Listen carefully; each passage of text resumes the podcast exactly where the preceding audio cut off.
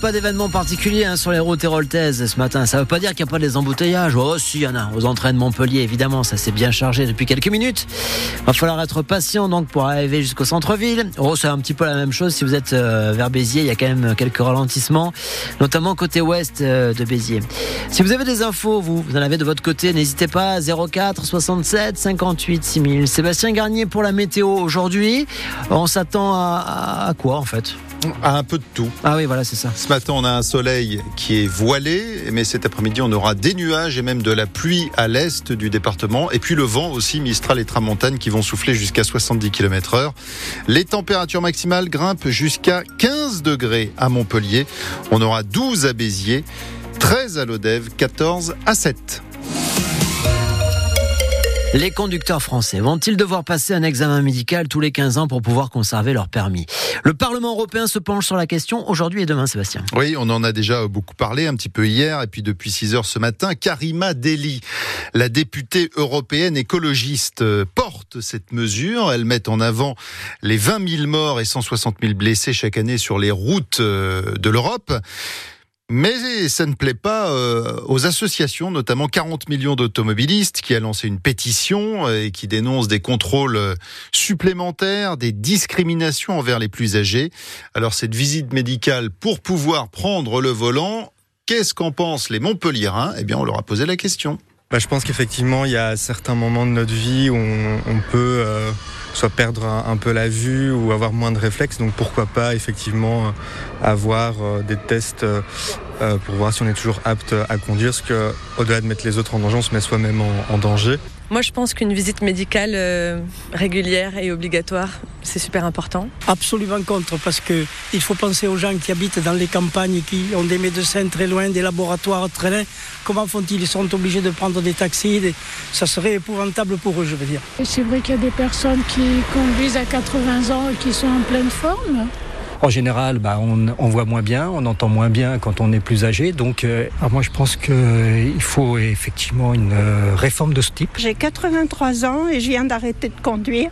Donc, je suis plutôt pour une vérification.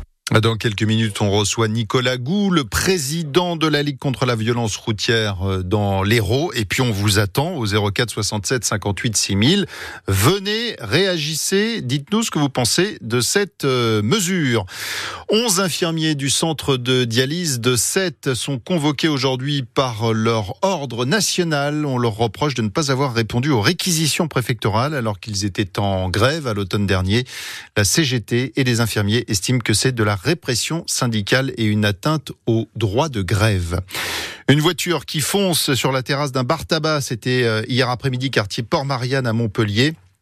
Des gens étaient attablés, ils ont eu vraiment très peur. Personne n'a été blessé heureusement, mais la voiture est, est revenue. Elle a fait voler des, des, chaises et des tables. Le conducteur, un homme de 39 ans, a finalement été arrêté. Selon des riverains, il était impliqué dans une altercation le matin même devant cet établissement. La déclaration choc d'Emmanuel Macron hier soir lors d'une conférence de soutien à l'Ukraine à Paris. Une vingtaine de chefs d'État étaient réunis, principalement des, des Européens, et le président de la République a déclaré déclaré, Cyril Ardo, que l'envoi de troupes occidentales en Ukraine ne doit plus être exclu.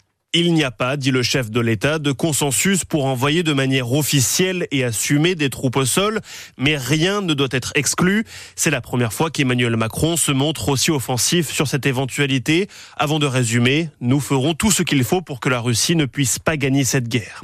Des propos qui font vivement réagir à gauche. Irresponsable, juge Jean-Luc Mélenchon, pour qui la guerre contre la Russie serait une folie. Quand Olivier Faure, le patron du Parti socialiste, dénonce une inquiétante légèreté présidentielle.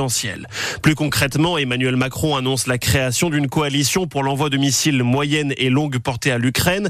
Il faut produire plus, insiste aussi le président. Une quinzaine d'États sont également prêts à rejoindre une initiative tchèque pour acheter des munitions hors d'Europe et les livrer à Kiev. Une annonce qui intervient alors que l'armée ukrainienne accumule depuis quelques semaines les, les revers dans l'est du pays. Euh, sommet organisé aussi alors que le, le président ukrainien euh, déplore n'avoir reçu que 30% du million d'obus promis par l'Union européenne et que dans le même temps l'aide américaine est bloquée au Congrès par les républicains de Donald Trump. Une cérémonie ce matin au lycée Joffre de Montpellier en mémoire de quatre lycéens engagés pour la résistance, morts pour la France à, à l'âge de 17 Cérémonie dans le cadre des célébrations marquant les 80 ans de la libération de la ville de Montpellier. Une plaque commémorative sera dévoilée. Enfin, le buzz, le buzz du, du tweet d'Anne-Yvonne Ledin, vu euh, par plus de 15 millions de, personnes. Anne-Yvonne Ledin, c'est l'ex-députée euh, socialiste de l'Hérault, ex-jouteuse de l'info, également sur France Bleu Hérault, qui a publié ce week-end une photo sur le réseau social X, ex-Twitter, photo d'un chien sans muselière dans le TGV. Elle s'en offusquait. Eh bien, son tweet a fait beaucoup réagir, personnalités, et notamment Hugo Clément, le journaliste défenseur des animaux, euh, qui a même contacté le propriétaire du chien euh, que la députée avait pris en photo à son insu.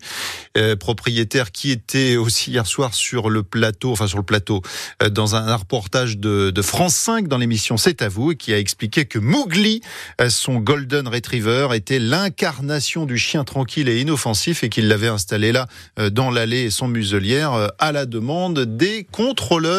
Fin de l'histoire, ou peut-être pas totalement la fin, puisque ça continue à faire réagir.